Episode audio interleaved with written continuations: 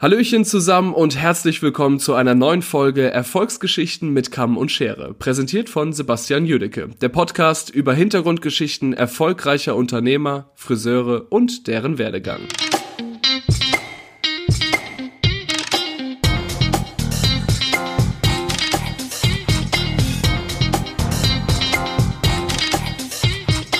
Herzlich willkommen, lieber Jens Kögel. Das, vielen Dank. Herzlich willkommen, Vielen Dank, dass du dir die Zeit nimmst, bei diesem Projekt mitzumachen. Schön, dass wir es geschafft haben, heute doch noch zusammenzufinden. Genau. Okay, wenn es jetzt schon losgeht, sage ich auch einfach mal Dankeschön für die Einladung, Sebastian. Sehr gerne. Und ich freue mich schon auf die nächsten Minuten oder auch eine Stunde, je nachdem, wie lange wir brauchen. Ich bin bis, gespannt auf unser Interview oder Unterhaltung. Genau, bis wir durch sind und bis wir nichts mehr haben, worüber wir reden können. Ah, okay. Sehr schön. Äh, wie läuft's gerade? Wie geht's dir? Wie geht's äh, dank, nach Corona? Wie geht's eurem Laden? Also äh, wir sind jetzt zurück aus dem Urlaub. Wir waren in Griechenland äh, auf Korfu und alles äh, relaxed, alles gut. Viele Mitarbeiter waren auch unterwegs zwischendurch, auch unter anderem in der Türkei. Mein Junior war am Koma See bzw. Äh, Gardasee unten in Italien, verschiedene andere auch im Ausland. Äh, die haben es alles stressfrei erlebt. Ähm, wir starten jetzt im September wieder gut durch. Der September hat sich sehr gut entwickelt bei uns. Ich habe die Zahlen von letzten Jahr zu diesem Jahr. Äh, die, der Trend ist gut. Im Sommer war so la la la und ich merke auch, dass die Kunden jetzt nach der Corona-Zeit definitiv die Rhythmen versuchen zu strecken. Okay. Ja, wir, wir arbeiten mit einem festen Anmeldesystem haben aber sicherlich hier noch in der Luft äh, noch ein paar Kapazitäten abzugreifen. Und ich merke nur, dass die Kunden dann doch anrufen und sagen, ah, ich möchte doch erst nächste Woche kommen oder in 14 Tagen kommen oder online eben halt umbuchen. Okay. Und das ist so die Beobachtung jetzt von der Seite her nach dem Lockdown. Okay. Aber sonst haben wir Lockdown gut vertragen. Wir haben äh, gut gearbeitet während der Zeit, alles soweit festgehalten und, und auch da uns weiterentwickelt, auch mit Weiterbildung. Ich habe sehr viel reingesteckt in die Ausbildung. Wir haben uns fast jeden Tag getroffen nachher, so sich ein bisschen nach der ein, zwei Wochen beruhigt hat, weil ich dann fast jeden Tag mit unseren Nachwuchskräften, sprich Lehrlingen, auch Training gemacht am Medium. Wow, super, cool. Schön. Ich habe ich hab meine eher ein ähm, bisschen zu Hause betreuen lassen. Ich habe dann immer gesagt, ihr kriegt eine Aufgabe, ihr habt alle euer Medium zu Hause und schickt mir die Resultate dann einfach zu. Weil ich mir nicht ganz sicher war bei uns in der Handhabung, gerade bei uns in Ludwigsburg, ob wir das dürfen. Also sobald ich im Laden war, habe ich immer alle Lichter angemacht, alle Türen aufgemacht, stand vorne, habe meistens mhm. Termin, Telefoniererei gehabt. Ja und habe das mit Absicht so gehandhabt, damit man halt von außen gleich sieht, okay, der steht da und telefoniert und macht Termine, also deswegen. Also, aber das heißt, du hast einen guten, im, im Moment seid ihr wieder auf einem guten Weg. Ja, wir haben eine gute äh, Entwicklung, sage ich mal. Äh, ich bin nicht unzufrieden. Gut, jetzt hast du gerade mitbekommen, eine Mitarbeiterin verabschiedet. Äh, die war jetzt gut viereinhalb Jahre bei uns und sie orientiert sich eben halt jetzt um, möchte in die Firma rein zu ihrer Mutter und komplett raus als Friseur irgendwo angestellt zu sein. Sicherlich wird sie noch nebenbei natürlich Haare kreieren, würde ich mal sagen. Und hauptsächlich, weil sie dann im Managementbereich da rein in die Firma und die Gebärdensprache quasi auch vertiefen, erlernen und da in die Richtung mehr arbeiten. Ah, okay. Das ist jetzt der aktuelle Stand. Ja. Also, und ein Lehrling hat mich auch kurzfristig ähm, verlassen habe ich auch vorletzte Woche oder ja, letzte Woche die Kündigung bekommen, weil sie war jetzt, sie war jetzt ein Jahr lang äh, in Darmstadt, auch in der Schule, die HBA. Wir haben Beauty Artist Ausbildungsschule von der Biosthetik und das ist eine sehr gute Schule. Ich bin sehr, sehr, sehr zufrieden. Und ähm, sie kommt aus Frankenberg bei Chemnitz mhm. und hat jetzt hier gelebt und ist nicht so heimisch geworden und das Heimweh war stärker, als dass wir eine persönliche oder familiäre Bindung schaffen konnten. Und deshalb geht sie zurück und geht auch raus aus dem Beruf oh, weiter und äh, geht rein äh, in den Beruf der ähm, na, Tierarzthelferin. Ach, schade, ist immer schade, wenn die Leute, also, wenn du die Leute irgendwie dann doch äh, ja nicht so nicht so nicht so Feuer und Flamme kriegst. Ich habe es die, Ta die, die Tage mit den anderen bei ein paar Gesprächen gehabt, auch mit dem Daniel Goltz oder mit dem Kai Schneider zum Beispiel, die beide mir gesagt haben, dass sie sich mit 15 Schock verliebt haben, Friseur zu werden und es jetzt noch sind. Und dann ist es natürlich schade, wenn man dann hört, dass es bei jemandem vielleicht nicht ja. geklappt hat. Ah, das ist gar nicht so, so wild. Lass uns mal so ein bisschen ähm, ja. auf deinen Werdegang gehen. Wie lange bist du jetzt Friseur? Oh, ich habe letzten gerade nachgerechnet, 38 Jahre. Das heißt, du hast zu DDR-Zeiten Friseur gelernt? Genau, ich habe 1982 angefangen mit meiner Lehre im elterlichen Betrieb bzw. im mütterlichen Betrieb. Bin Friseur in der dritten Generation mittlerweile. Meine Kinder sind jetzt da in der vierten Generation. Und äh, mein Großvater hat 1938 in Halle das erste Geschäft eröffnet. Und äh, dann hat meine Mutter das in DDR-Zeiten übernommen, 76. Und ich bin dann ja dazu gekommen, wie die Jungfrau zum Kinder. Was willst du werden? Mit 14. Lebensjahr steht das so auf der Agenda, Berufswahl. Natürlich wollte man zu DDR-Zeiten mich gerne in der Chemie sehen oder auf dem Bau. Okay. Und da hat meine Mutti dann halt doch den Antrag gestellt, äh, bei der Berufsbildung äh, mich als Friseur auszubilden. Und ich habe dann ein Praktikum gemacht. Es war so, so ein Novembertag, also Novemberwochen, schreckliches Wetter in Halle. Und da habe ich gemerkt, okay, du bist im Winter im Warmen und im Sommer geht es da auch nicht schlecht und du kommst immer mit Kunden zusammen kennst du Obstverkäuferin und Gemüseverkäuferin, den Fleischer kennst du, nebenan von der Bar, Leute von der Diskothek, hast überall Connection, dir geht es eigentlich gut. Das war ja so der Punkt, wo ich sage, oh, das macht auch noch Spaß. Dann hatten wir noch einen äh, im Geschäft, der wollte unseren Laden damals übernehmen, äh, hat doch nicht funktioniert, aber es war ein sehr guter Friseur, der hat mich auch inspiriert. Und der war ein guter Fachmann und da bin ich auch sehr stark gereift durch ihn und dann bin ich dann so reingekommen in die Friseurbranche und dann habe ich dann am 1. September 1982 die Lehre gestartet. Okay, das, da, damit ist sozusagen auch schon die zweite Frage beantwortet, wie du dazu gekommen bist. Aber dann ist das ja schon eine richtige kleine Friseurdynastie. Das finde ich cool. Du ja, hast den Laden, ja. du, du hast den Laden dann selber übernommen. Also ich habe gelesen, du. Nee. Nee? Es geht noch weiter. Also 1986, 88, so war es dann nachher. Man musste erst zwei Jahre Geselle sein zu DDR-Zeiten, bevor man überhaupt den Meisterbrief äh, oder die Meisterschule äh, beginnen durfte. Und dann gab es nur keinen direkten Kurs mit drei Monate, vier Monate, sondern war immer berufsbegleitend. Äh, das heißt, äh, Mittwochnachmittag und Samstag zum Teil war die Schule. Und dann zog sich das über zwei Jahre hin. Dann war ich dann ja im Oktober 1988 fertig und Meisterbrief in der Tasche, yibi yay und Kraft meiner Wassersuppe, was kannst du jetzt damit anfangen? Mutti, äh, wann gibst du dein Geschäft?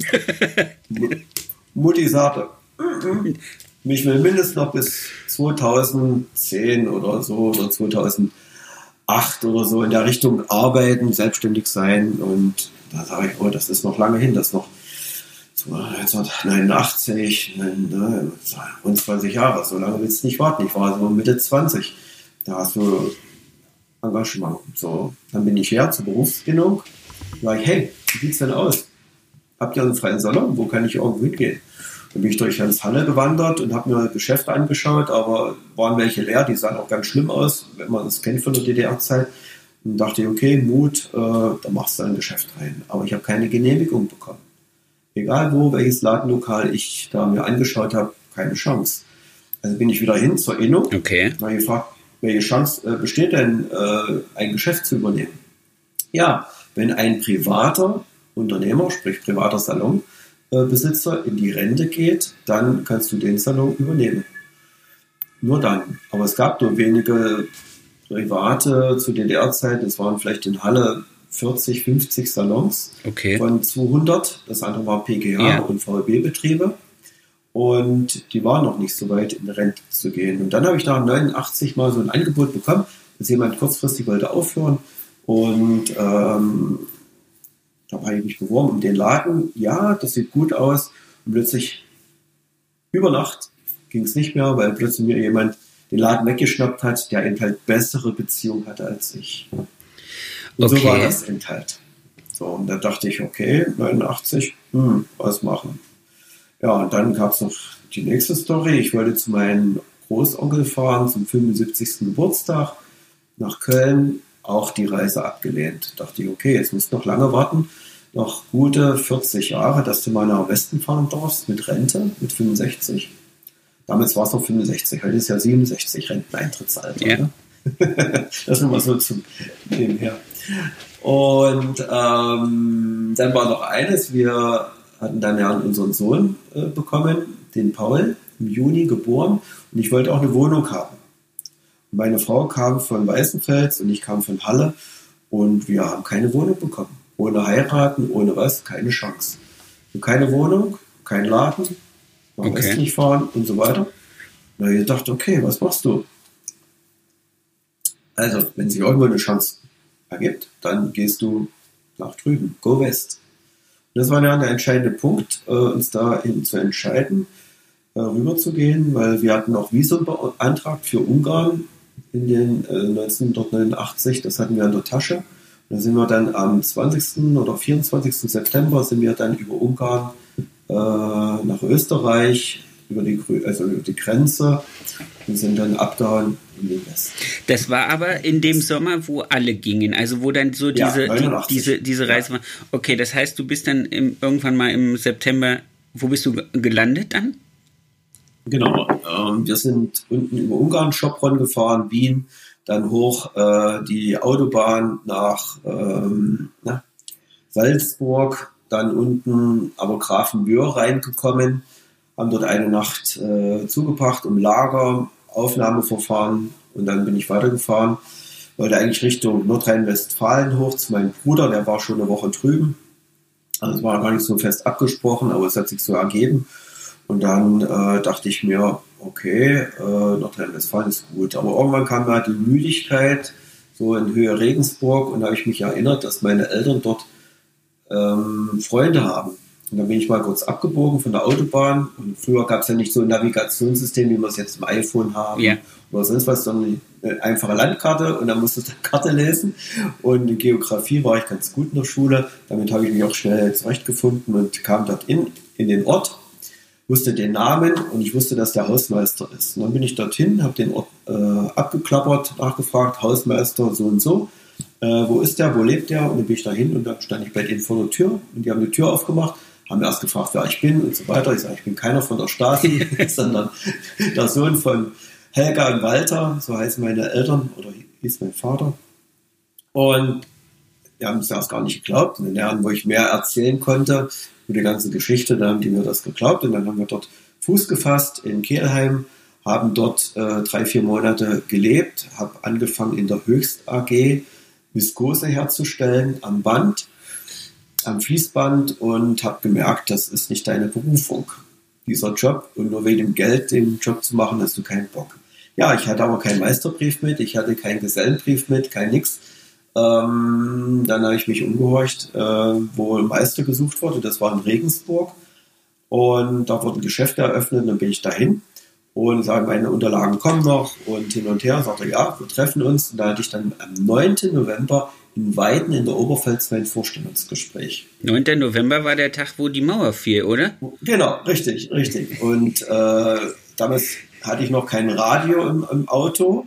Ähm, hatte ich nur so ein Kassettendeck, so ein Kassettenteil und fertig aus Ende. Und es kamen aber immer viele Autos, die A93 äh, von der Tschechei runter. Ne? Also die Grenze, deutsch-deutsche Grenze war noch nicht offen, aber von der Tschechei kamen unheimlich viele Trabis, Moskwitsch, Lada und wie sie alle heißen, die kamen da angefahren, dachte ich, okay, da muss irgendwo noch ein Zaun sein, dachte ich mir so. und, und abends komme ich dann von dem Bewerbungsgespräch, was positiv auch verlaufen ist, zurück und plötzlich machen wir den Fernseher an und dann plötzlich hieß es, ja, äh, der Ossi darf nach dem Westen und ab wann gilt das? Und er sagte damals der Herr Schabowski, ab sofort. Ab sofort. Genau. Und äh, ich weiß nicht, ob das gewollt war oder ungewollt, egal wie. Und jedenfalls war es dann löchrig und dann ging es heiß her. Ja, und ich habe dann ja zum 1. Dezember in Weiden angefangen, nicht in Regensburg, das hat sich zerschlagen, in Weiden in der Oberpfalz. Und dort haben wir anderthalb Jahre gelebt, bis März äh, 91.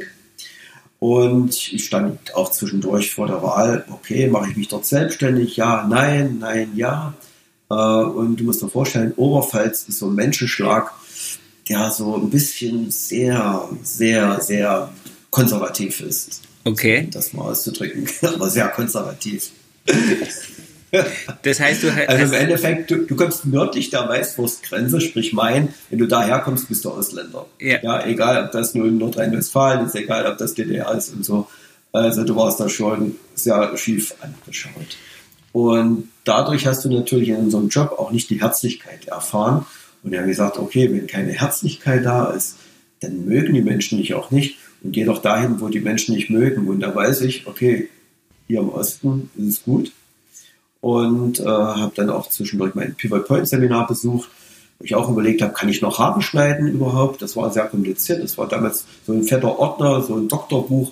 Peter Kress kennt das ja auch noch, Oliver Scholz damals habe ich kennengelernt und dann habe ich dann noch meine Trainerausbildung begonnen und habe noch beim Dieter Schneider von der Marktlücke, der hat ja auch ein Konzept ins Leben gerufen, um hier die Leute auch äh, buchhalterisch und kaufmännischen Unternehmerischen zu schulen, hat er das aufgenommen und da waren die hier unterwegs.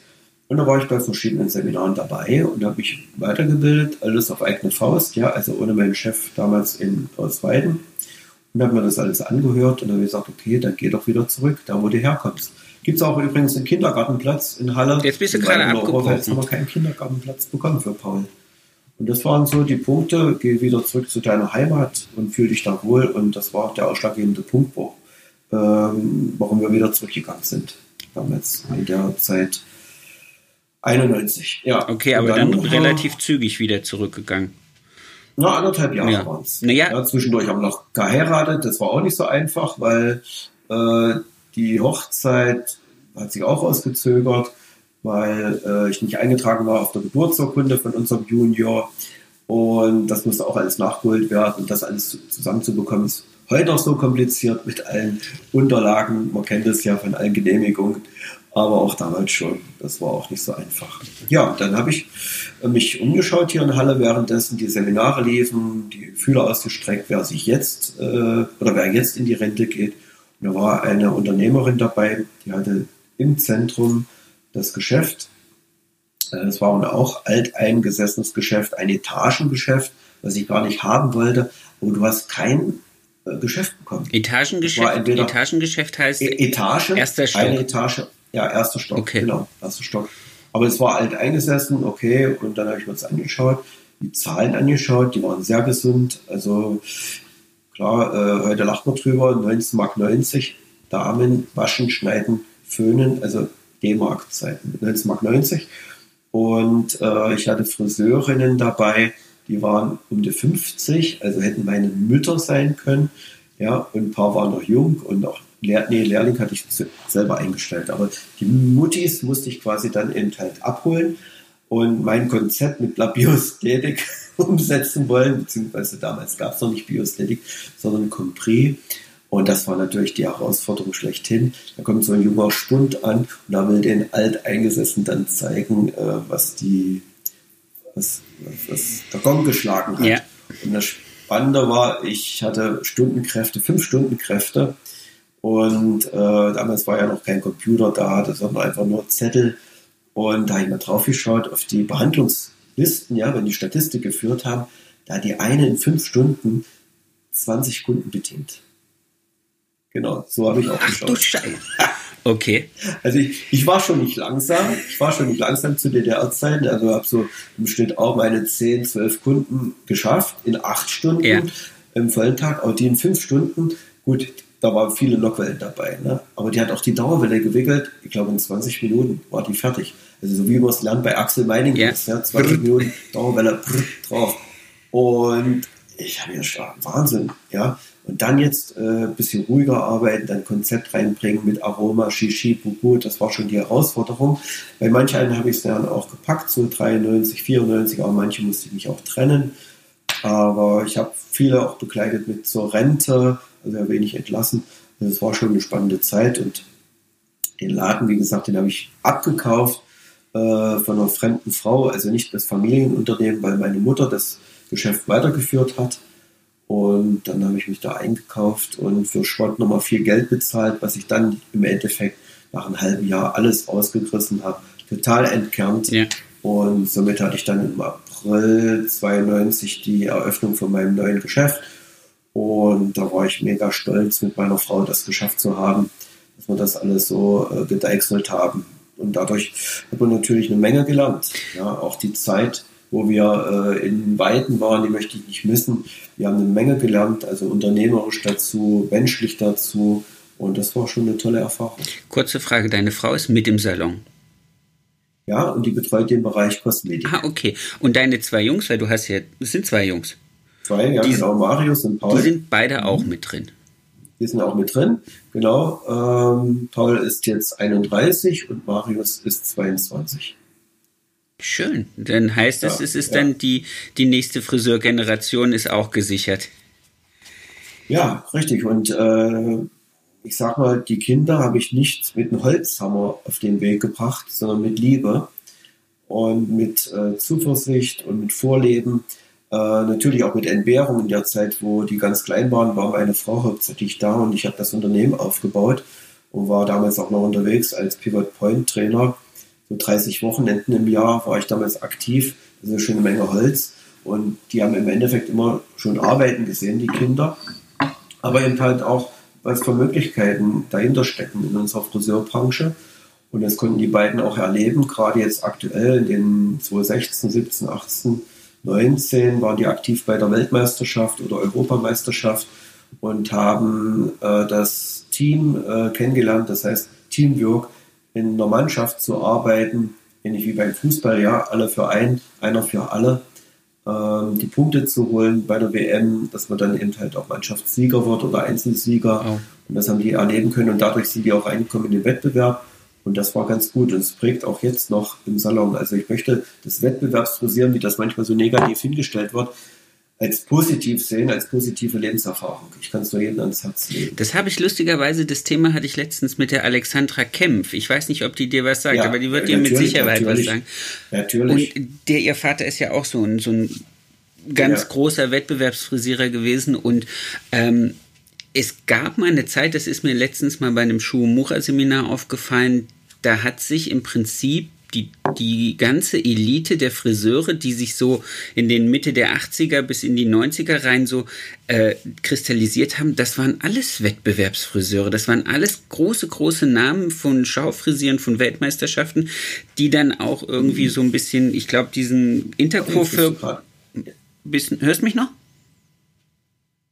Ja, jetzt bist du wieder. Ja, ähm, die auch diesen. Ich habe aber mitbekommen. Mhm die den, den, diesen auch Interquo-Stamm dann so gelegt haben, dass ähm, das ist alles ein bisschen abgerutscht. Also heute ist äh, Wettbewerbsfrisieren, Schaufrisieren, hat so, hat kein Geschmäckler, aber es hat so ein bisschen, ja, was, was Antiquiertes, oder?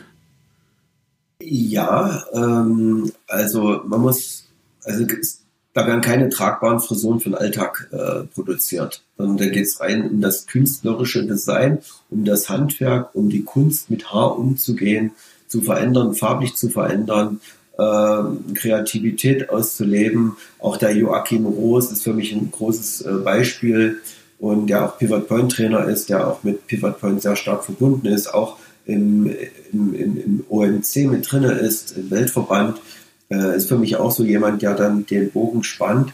Und aus Amerika, ich komme jetzt auch nicht, ich glaube, Miguel heißt er, äh, das ist auch ein sehr starker Trainer, ähm, der da auch das Preisfrisieren nach vorne gebracht hat, auch weltweit.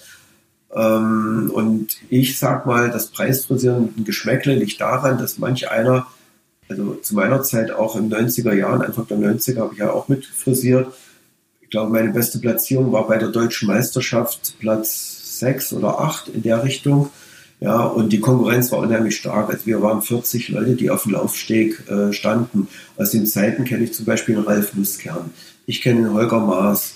Ähm, jetzt nochmal ganz spontan eingefallen. Natürlich Adam Wolf und Joachim Wolf. Ne? Das, äh, Joachim Wolf ist noch Damentrainer nach wie vor äh, auch sehr stark.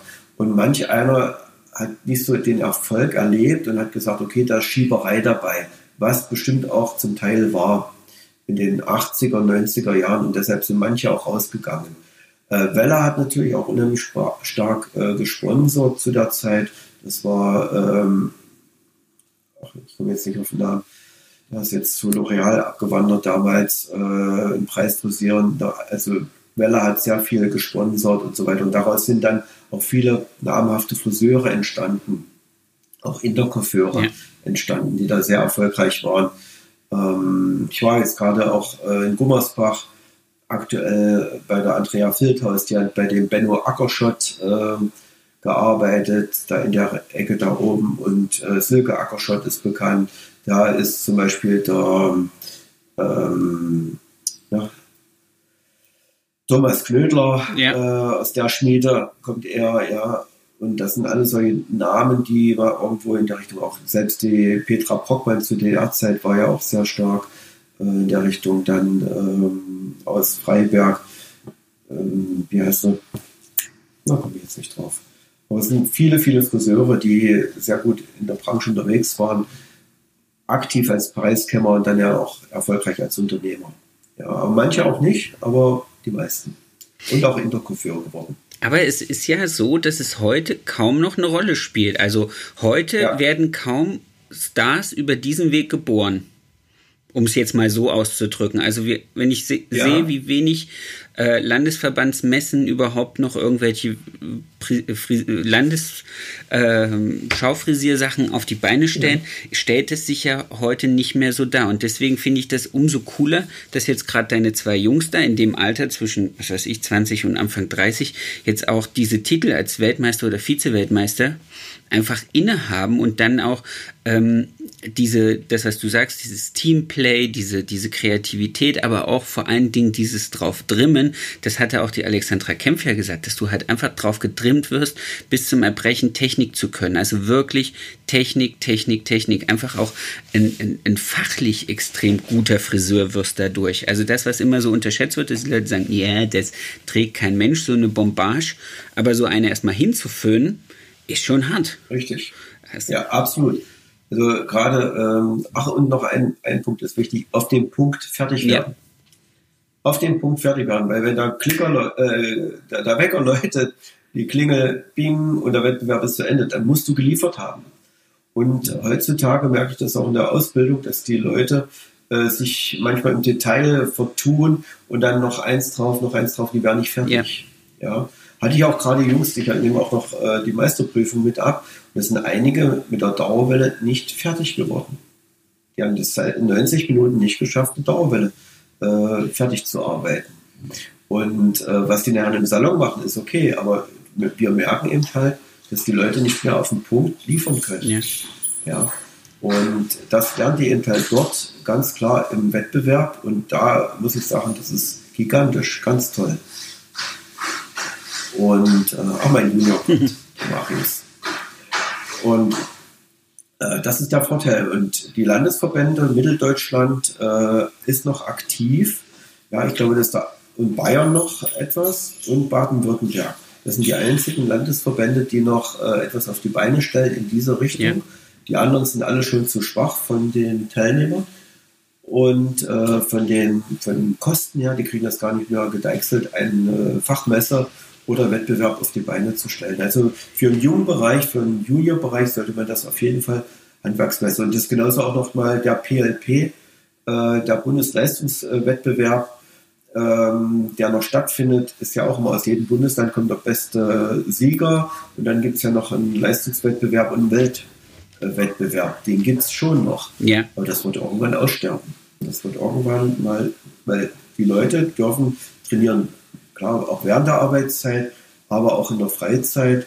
Und dann ist denen die Freizeit wichtiger als dieses. Und die sehen das nicht als Leistungssport an, sondern die sehen das an als Larifari und was, wie auch immer. Ja. Also die Chancen der Weiterbildung in der heutigen Zeit, äh, die Richtung oder die Richtung, merke ich auch gerade momentan, ist ein bisschen rückläufig. Also du musst schon ein ganz starkes Seminar hervorholen, wo die Leute sagen, okay, ich möchte jetzt ja. gerade dahin gehen zu dem Seminar und das ist auch bei Intercoiffeur so, wo wir jetzt uns gerade unheimlich äh, die Beine rausreißen, äh, was auf die Beine zu stellen. Gerade wir haben es gesehen mit Patrick Cameron letzten Sonntag. Ich glaube, 600, 700 Leute waren aktiv dabei. Aber es war nicht so einfach, dass die Leute sagen, okay, ja, oh, Patrick Cameron, ich komme sofort. Yeah. Ich habe das auch gemerkt bei meinen äh, Mitarbeitern. Oh ja, Sonntag. Also drei Leute von zehn waren bei uns dabei am Sonntag. Und das fand ich dann schon schade. Das ist aber auch so ein Trend, das habe ich auch gemerkt, auch schon länger, dass du wirklich ähm, das, was ich jetzt, ähm, als ich 97 angefangen habe und mich damals an Net wirklich äh, Leipzig, Dresden, Erfurt zu irgendwelchen Messen und Veranstaltungen geschickt hat, dann war das immer so, hey, toll, du kommst mal raus, du siehst was anderes. Wir waren, und wenn ich heute meinen Mädels irgendwie sage, ja, äh, Seminar, dann so, wie viele macht man so im Jahr? Ich so, ja, such dir doch einfach mal aus, worauf du Lust hast. Ach ja, mal gucken. Mal gucken, weil ich es finde, weil ich, also du musst irgendwie den riesen Zampano aus dem Hut zaubern. Also, was weiß ich, ich hatte ähm, vor zwei Jahren oder vor drei Jahren hatte ich extra mal ähm, Daniel Golz mit eingeladen mit Balayage bei uns in ja. den Salon. Das war natürlich ein Highlight, aber wenn du danach jemanden zu einer normalen Akademie schickst, vielleicht in Stuttgart oder was weiß ich, in München oder so, dann, oh, der Weg und die Zeit und, also das lässt schon nach, aber wir reden ja über Erfolgsgeschichten und Erfolgsgeschichten in diesem Podcast ergeben sich ja einfach auch so ein bisschen aus dem Leidensweg heraus. Also kein, das, das steht ja immer schon, ähm, geht das einher, dass Erfolg einen gewissen Leidensdruck, eine gewisse Übung, einen gewissen, ja, einfach Zeit und Entbehrnisse mit sich bringt. Das bringt mich nämlich schon wieder zu, zu meiner nächsten Frage. Gerne. Äh, und zwar, was waren denn so bei dir Momente, wo du gesagt hast, die waren extrem prägend für dich einfach in, deine, in deinem Karriereweg, wo du ja Personen oder vielleicht auch äh, Momente? Mhm. Äh, prägend war für mich einmal ähm, zu sehen, gerade auch äh, mit Labiostilik, der Weg ist folgendermaßen gewesen, durch Dieter Schneider, äh, durch die Marktlücke eben halt zu sehen, da gibt es Friseure und Friseure. Ja, also wenn ich früh da unterwegs war, dann steht Uschi Schnippelbude oder so ein Salon, was weiß ich nicht wie. Und äh, dann hast du Salons gesehen, die waren etwas moderner. Yeah. Und dann guckst du, oh Mensch, die haben auch noch schlecht, kein schlechtes Auto, ne? Aber dann ähm, unterhältst dich auch mit denen. Und die waren damals sehr offen und äh, haben ja schon auch was gehabt. Und dachte ich, okay, das ist doch schon mal nicht schlecht. Äh, das könnte dir auch gut gefallen. Das ist vom Statussymbol her, aber auch vom Anspruch her schon mal das, die Liga, die du gerne möchtest. Ja? Und dann hat sie das bestätigt. Ja, und dann habe ich eben halt verschiedene Friseure auch kennengelernt. Ähm, auch, wer mich stark geprägt hat, ist der Wolf Davids. Damals schon, den hatte ich auch hier äh, bei uns eingeladen. Man hat ja auch manchmal so, so die Sinnfrage, wohin des Weges, was brauchst du alles yeah. und so weiter. Und da gab es mal die Begegnung im Jahr 2000 oder 99 war das. Und dann sagte mir Wolf, okay, mach doch einfach mal mit beim äh, Top-Salon sage, naja, ich mit meiner kleinen Bude in Halle, da mit dem anderen Salon. Ja, und dann habe ich mir die anderen angeschaut. Äh, in Georg Empel zum Beispiel habe ich damals kennengelernt und dann noch ein paar andere, Albert Bachmann damals schon. Der dachte, ja, da kann ich nicht äh, Messleiter. Da musste er erstmal hinkommen. Aber ich habe dann ja den Mut zusammengenommen, 2001 mich äh, beworben und war das erste Mal dabei und da war ich schon mal unter den Top 30. Ja, super. Da sage ich, sag ich, ey, es geht ja. Ne? Also, hm. Aber okay, jetzt schaust du mal. Ne? Da habe ich dann weitergemacht, da habe ich noch den beiden Filiale eröffnet, weil ich wollte ja da wachsen. Man sagt ja immer weg vom Stuhl hin zu den Stühlen. Da hatte ich nur so okay. das Motto nur aufgenommen, sage ich, okay, dann muss noch Filiale auf. Bin nicht auf die Nase gefallen, aber die Filiale hatte ich auch 19 Jahre, aber hat noch viel Energie gekostet. Die habe ich dann 2018 auch wieder geschlossen in Weißenfels und das war jeden Tag ein Weg, also nicht jeden Tag, ich war einmal die Woche da, äh, aber mit Mitarbeitern das äh, zu beleben, ist schon äh, eine Herausforderung. Und äh, ich bin nicht so glücklich gewesen, habe aber eine, trotzdem eine schwarze Zahl geschrieben. Also es war immer okay, aber die Energie war sehr stark, die ich da aufbringen musste. Heißt das, das war für mich Stopp ganz kurz. Mhm. Heißt das, du hast jetzt kein, du hast jetzt nur noch den einen Salon da in Nein, zwei Geschäfte okay. in Halle. zwei Geschäfte in Halle, also das waren drei Geschäfte.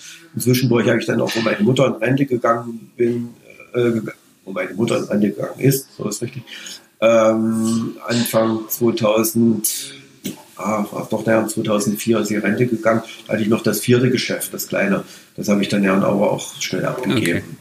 Ja, ähm, ja, aber es war halt, halt, es war viel Arbeit und hat viel Zeit und Energie geraubt und jetzt habe ich mich fokussiert und auf die zwei Geschäfte und da muss ich sagen, das ist ganz gut. Ja, mein Leitbild ist auch mein Freund, äh, Intercoiffeur-Freund Günter Ratgeber. Ähm, er ist jetzt 76 Jahre alt und Günter Ratgeber hat mich auch in meinem Tun und Handeln geprägt, auch ein starker äh, Preisfriseur aus DDR-Zeiten, bei dem ich betrainiert habe. Äh, dann auch der Vater von meinem Freund Detlef Müller. Das war auch ein Unternehmer, wirklich äh, auch ein Haudegen zu DDR-Zeiten. Ähm, damals war die Preisregelung zum Beispiel, du musst, vier, äh, du musst 60 Clips auf dem Kopf tun für die Frisur, die Schnittfrisur, die Glocke, weißt du, von Mireille, Mireille Mathieu, yeah.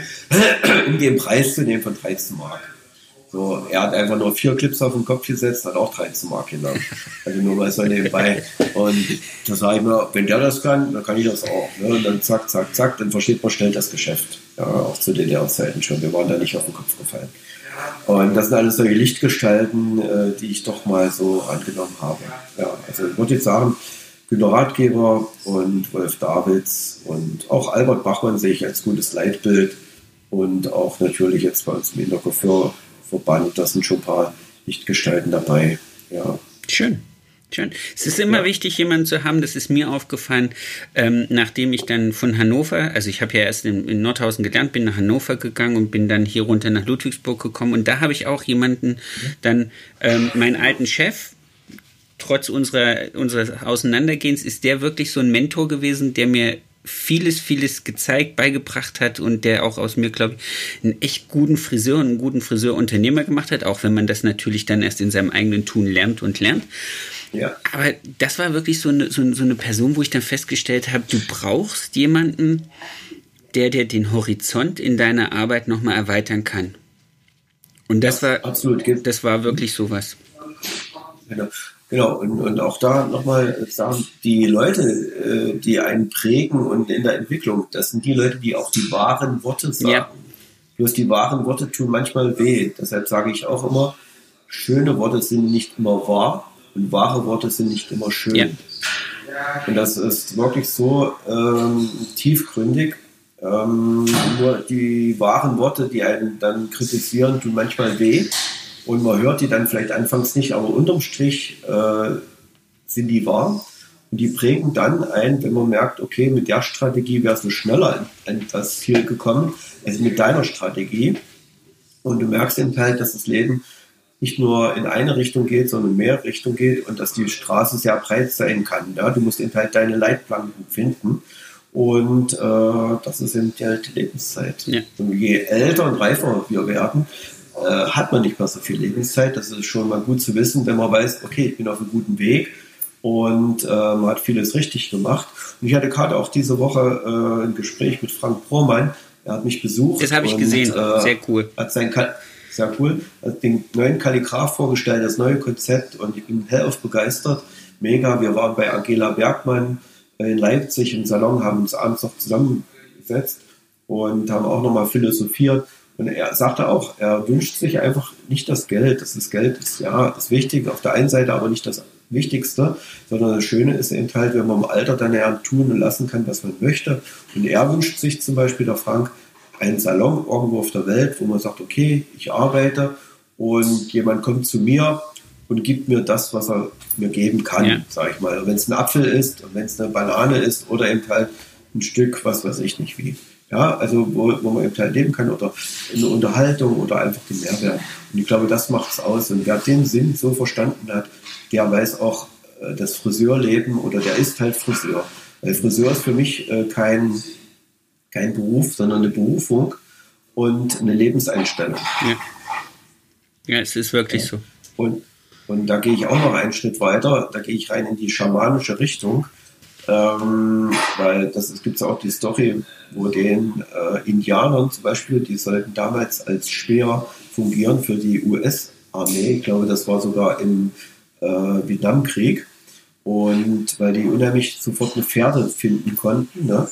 Und den hat man dann die Haare abgeschnitten. So kurz wie deine Haare sind, Sebastian. Okay. So kurz. So, und die haben nichts mehr gefunden. Gar nichts mehr.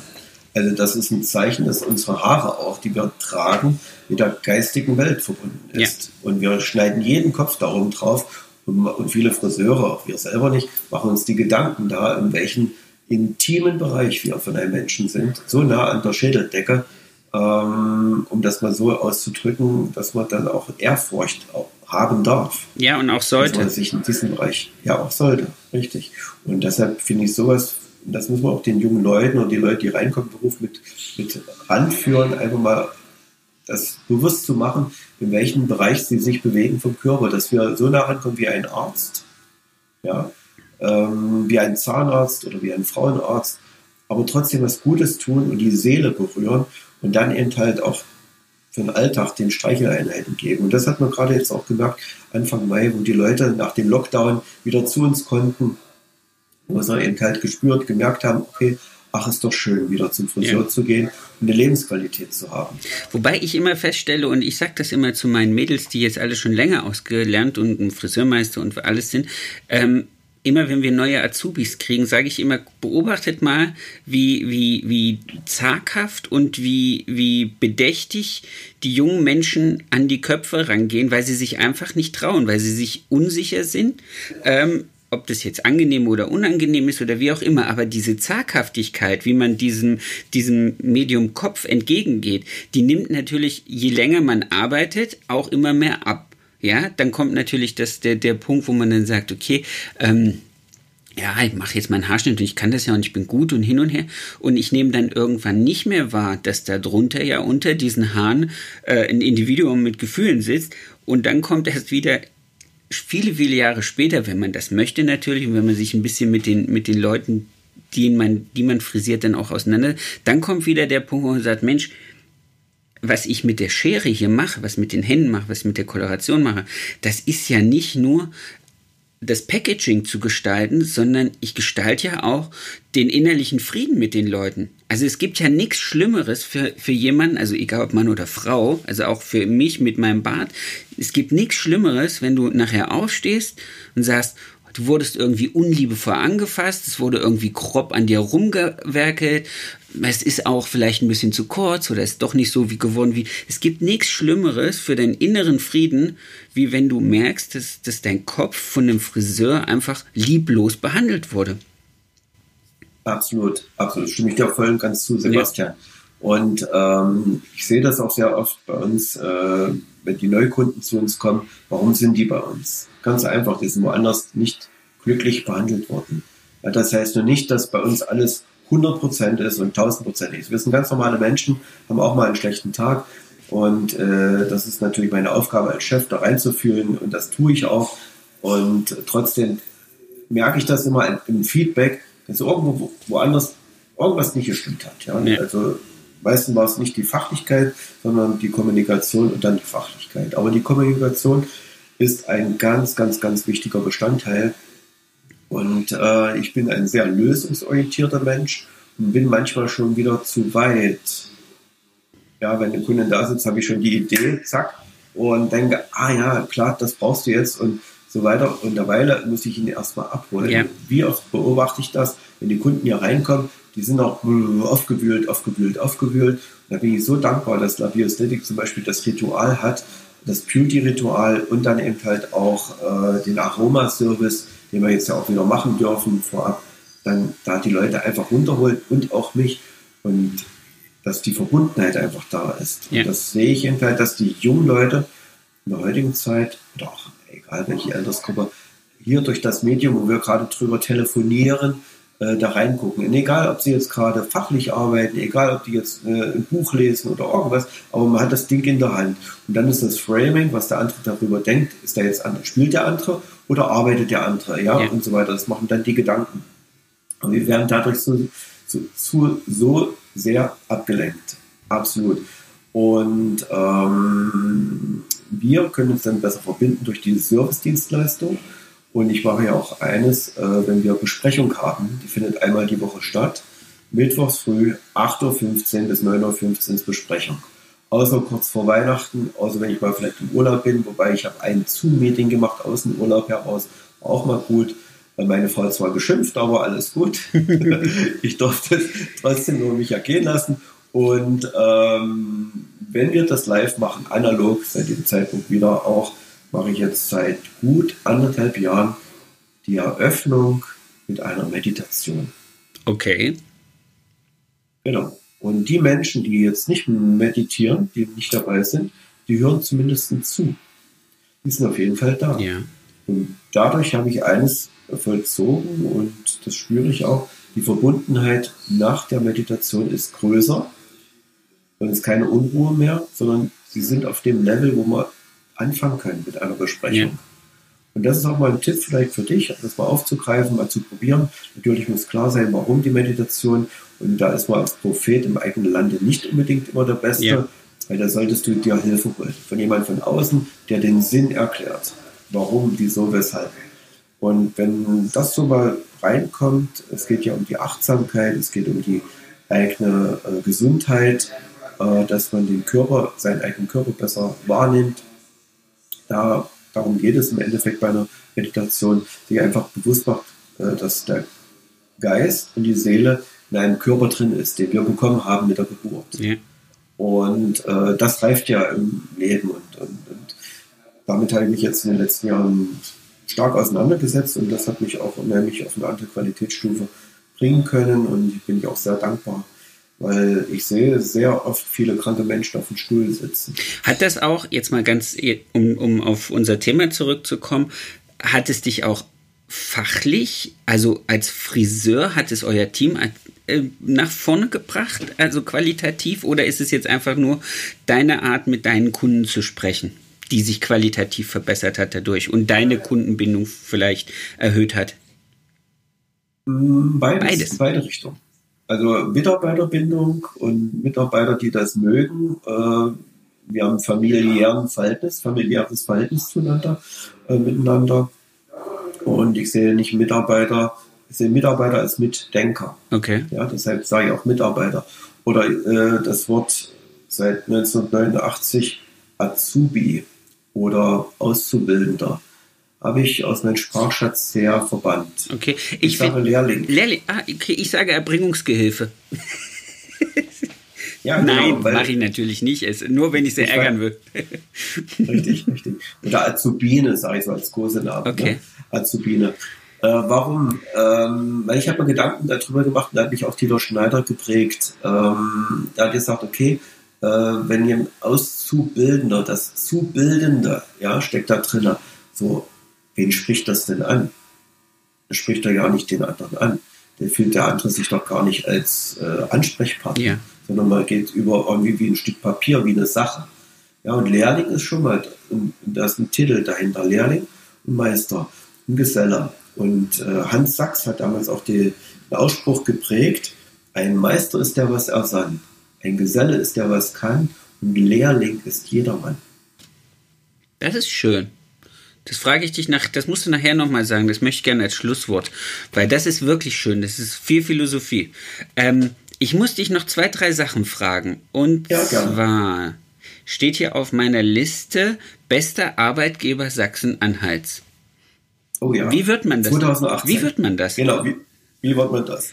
Also ich habe mich ja mit dem Thema auseinandergesetzt, Top Salon. Ja. ja, das läuft ja dann eben halt 2001, was ich schon gesagt habe, und dann eben halt 2015 waren wir in den Top 30, dann 2016 waren wir, nee, 2015 waren wir auch schon nominiert. So, dann waren wir in den Top 3. 2016 waren wir dann endlich im Bereich, ähm, oh, nicht Employer, das waren wir später, äh, in dem großen Bereich, ach, ich komme nicht drauf. Wir müssen jetzt äh, unseren Freund Wolf fragen. Ähm, auf jeden Fall, wo alle Kategorien zusammenkommen. Also die höchste Kategorie im Endeffekt äh, haben wir 2016 das gerissen. Und da bin ich sehr stolz drauf. Ich hätte es gar nicht äh, vermutet, aber ja, es war halt so. Und, und äh, bin ich auch sehr stolz drauf, dass der Wolf Davids damals die Laudatio äh, gesprochen hat. Das kriege ich jetzt immer noch Gänsehaut. Warum? äh, weil das mit Stolz einen erfüllt Und ähm, also, wie gesagt, wir haben die verschiedene Challenge schon mitgemacht gehabt durch Top Salon. 2014, glaube ich, gestartet, also 2001, 2014 dominiert. Und dann 2015 waren wir unter den Top 3, 2016 waren wir dann nachher ein äh, Gewinner äh, vom Top Salon. Ähm, Wolf Davids hat bei uns die Laudatio gehalten, da bin ich auch sehr stolz drauf und überhaupt auch, äh, dass wir das gewinnen durften. Das ist mega Schub gewesen für das Team. Das ich hatte auch damals, hm, ich hatte damals was gesucht gehabt, ähm, ja, um weißt du, was zusammen zu machen mit dem Team. Ähm, irgendwo eine Challenge zusammen zu machen, weil ja auch jeder unterschiedlich ist und so weiter. Und so hat man ein klares Ziel, eine klare Aufgabe. Mich hat damals der Albert Bachmann inspiriert, dann der Michael Hagemann und noch äh, verschiedene andere Friseure, komme ich jetzt auch gar nicht im Einzelnen drauf, Dr. Georg Empel, glaube Und dann sage ich, na, was die können, kannst du doch auch. So, und dann hier äh, in unserer Region, sage ich, da gibt es doch wenig Top-Salons, sage ich mal, die sowas bis jetzt mitgemacht haben. Ja. Ähm, dann bist du auch schon mal unique äh, nach vorne. Und das waren alles so Punkte, wo ich sage, okay, da kannst du einen Leuchtturm werden, statt nur ein Teelicht. Ja, das ist ein so cooler schön. Spruch. Wolf Davids auch sagte. Ne? Also Leuchtturm, ist Leuchtturm oder Teelicht, ne? oder Frosch oder Tiger, so in der Richtung. Und ähm, Mitarbeiter, ja, schaffen wir das und so weiter. Naja, dann habe ich gesagt, okay, Angriff, je, das gehen wir jetzt an. Und das war ja dann der Punkt, warum wir das gemacht haben. Und es war ein super Schub, Bestätigung, trotzdem hinterher auch Kündigung von Mitarbeitern, die dann doch der Anspruch zu hoch war, vom Arbeitsrhythmus her, von der ganzen Konstellation im Salonablauf. Naja, wo ich sage, okay, gut, das ist halt unser Anspruch. Ja. ja, dann war ich, äh, ja, waren wir zusammen, doch, haben wir uns kennengelernt gehabt in Nürnberg, ne, in Boxdorf. Ja, genau, genau. Im Hotel Schindlerhof, glaube da hatten wir uns kennengelernt. Stimmt. Oder in Berlin. Nee, wir haben uns nicht, in Nürnberg in kennengelernt. In Nürnberg, okay. Und dann bin ich auf die Toilette und Klaus Kopjol kenne ich überhaupt aus der Zeit von ähm, Labiosthetik einmal, aber hauptsächlich von Dr. Dr. Kai Fournier, Schmidt-Kolleg, was ich auch besucht habe die ganzen Jahre, damals auch mit Heiko Schneider und, und, und, und, und. Und habe dann dort auf dem Gang zur Toilette den Spruch gefunden, Erfolg stinkt nicht.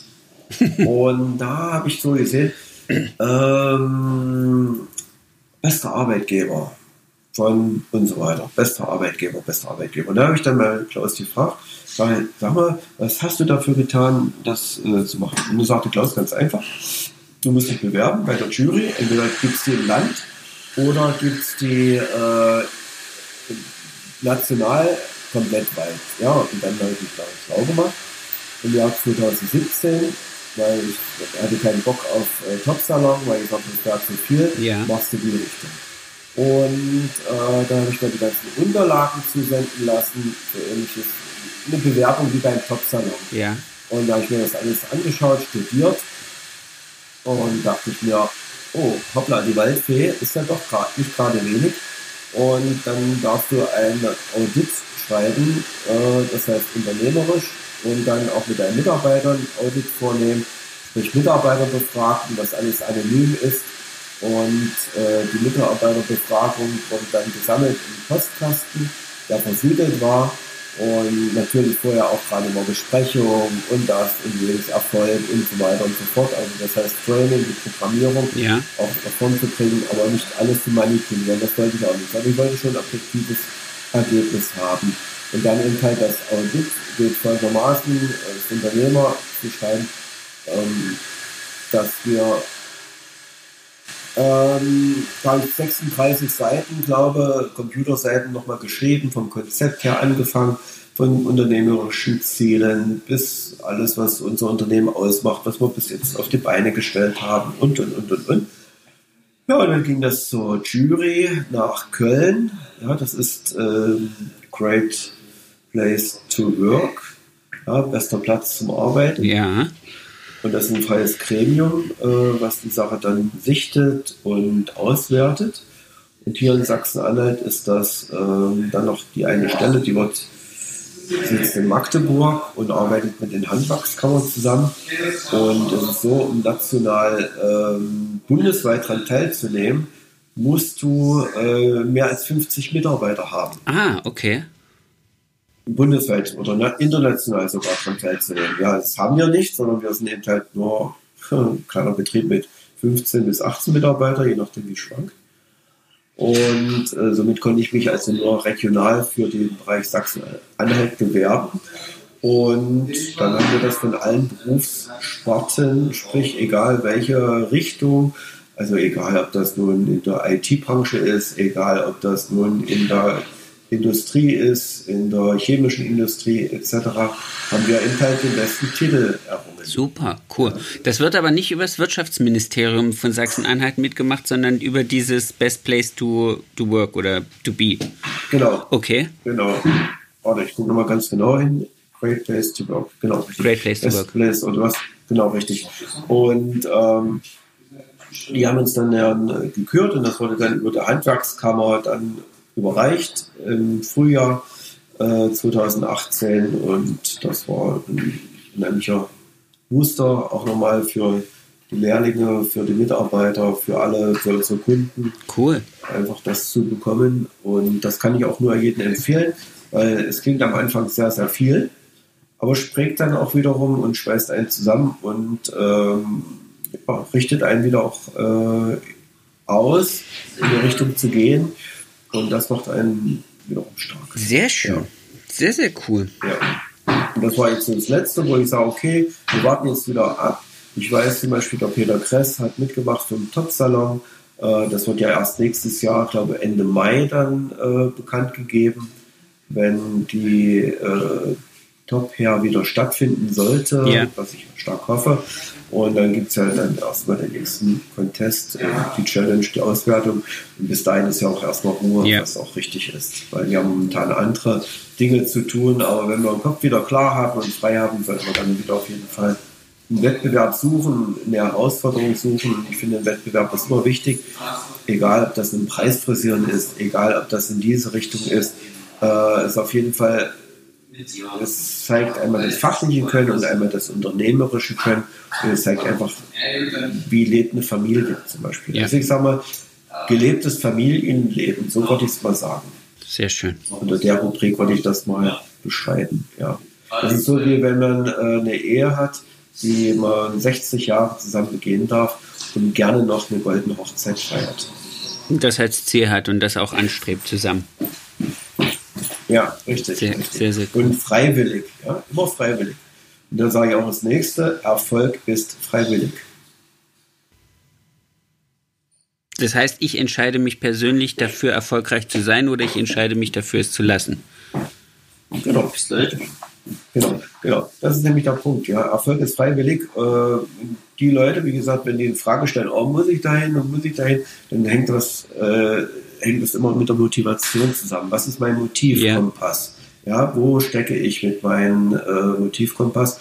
Bin ich mehr in der Angst oder bin ich in der Freude? Bin ich mehr im Ekel? Bin ich mehr in der Verachtung? Bin ich mehr ja, in der Trauer oder bin ich in der Liebe? Und das sind ja die Dinge. Das ist äh, kurzer Auszug aus dem Mimik-Resonanz-Seminar, was ich jetzt gerade besucht habe und erfolgreich auch die Trainerausbildung im Sommer abgeschlossen habe. Wow. Beim Dirk W. Eilert. Sehr, sehr, sehr cool. Jens. Auch ein wichtiger Baustein für unsere Branche. Ähm, ich rede jetzt gerade mit der Industrie. Ähm, wer da Interesse dran hat, ist eine, wirklich passt wunderbar rein als Baustein für unsere Ausbildung. Ja. aber auch für unsere Weiterbildung, weil du kriegst manchmal Signale von Kunden gesendet und die werden nicht wahrgenommen. Die man einfach nicht sieht Ja, oder übersieht. Mhm. Okay. Beziehungsweise nicht weiß zu deuten. Ja? Das heißt, ich weiß nicht den Code, äh, was verbirgt sich dahinter. Ja? Was sendet mir gerade mein, mein Sender und was empfange ich gerade?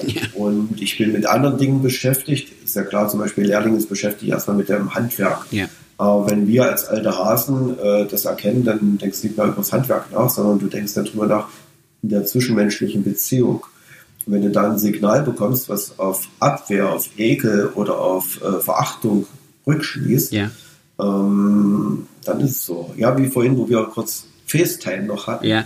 Dann hast du die Augenbrauen hochgezogen, die Stirn nach oben gezogen, deine Augen wurden größer dein Mund ist nicht nach unten gefallen, aber du warst in der Überraschung. Ja? Und die Überraschung kann positiv sein, kann negativ sein. Das ist dann der nächste Punkt, äh, der dann als nächste Information dazukommt. Ja? Wo du sagst, oh, habe ich nicht gewusst. Ja. Das stimmt. Das sind so die Dinge, die man eben halt unbewusst wahrnimmt und äh, wunderbar auf den anderen Menschen eingehen kann. Aber das bringt uns ja wieder zu dem, was wir vorhin hatten mit der, mit dem, mit dem am Kopf und dem Individuum darunter, ja.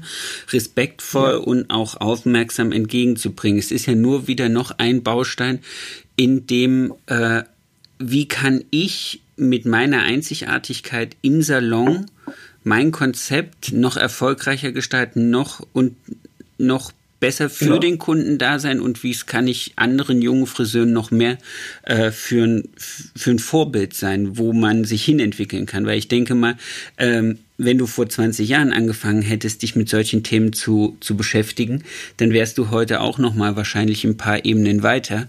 Und jetzt kriegen halt ja. deine Auszubildenden, deine jungen Friseure mit, mit welchen Themen du die beschäftigt, was, was Kunden glücklich machen zusätzlich bedeuten kann, ohne jetzt die fachliche Seite außer Auge, aus dem Auge zu verlieren, ähm, ist das natürlich auch schon ein, ein, einer von diesen Steinen, die das Ganze dann potenzieren können, um nachher wieder am Markt einfach äh, ja, zu agieren. zu agieren, erfolgreich zu sein und aber auch, ich sehe es ja immer auch so, dass ich sage, so ein, so ein Arbeitsplatz ist gleichzeitig auch ein Versprechen, den Leuten dabei zu helfen, also meinen Angestellten, ihre Lebensziele zu erfüllen, Urlaub zu fahren, eine Wohnung zu haben, sich ein Auto zu leisten, all die Dinge, die funktionieren ja nur im Geben und Nehmen. Wenn der Salon erfolgreich ist, wenn das Unternehmen rentabel ist, dann kann ich gute Löhne zahlen. Wenn ich gute Löhne zahle, kann ich das Versprechen meinen Angestellten gegenüber noch mehr wahrnehmen für sie Sorge zu leisten.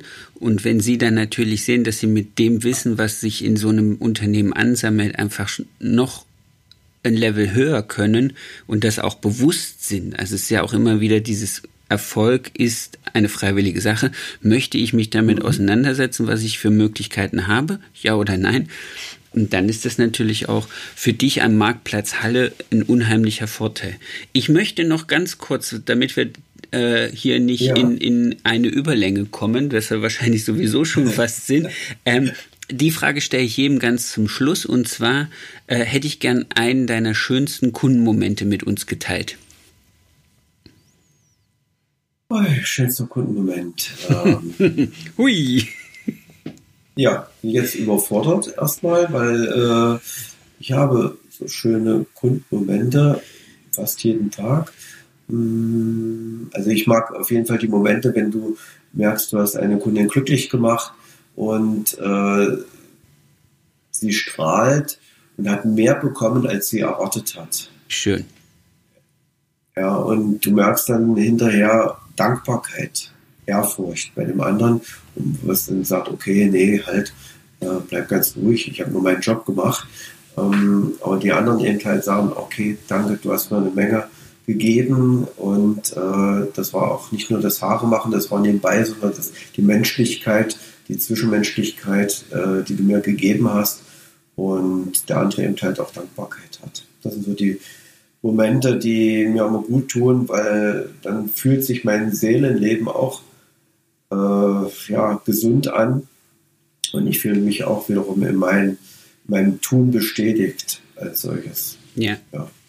Aber jetzt ad hoc sofort äh, einen Big Moment zu, zu finden, ich grüble gerade, das ist immer so die Schock. Muss es ja nicht geben. Den, den, den, den, vielleicht, es gibt manche, die haben sofort ein. Es gibt manche, die sagen, mhm. äh, mein ganzer Tag besteht aus diesen schönen Momenten. Also so geht es mir. Ich habe ich muss wirklich lange drüber nachdenken, bis ich so einen spezifischen Moment für mich finden würde.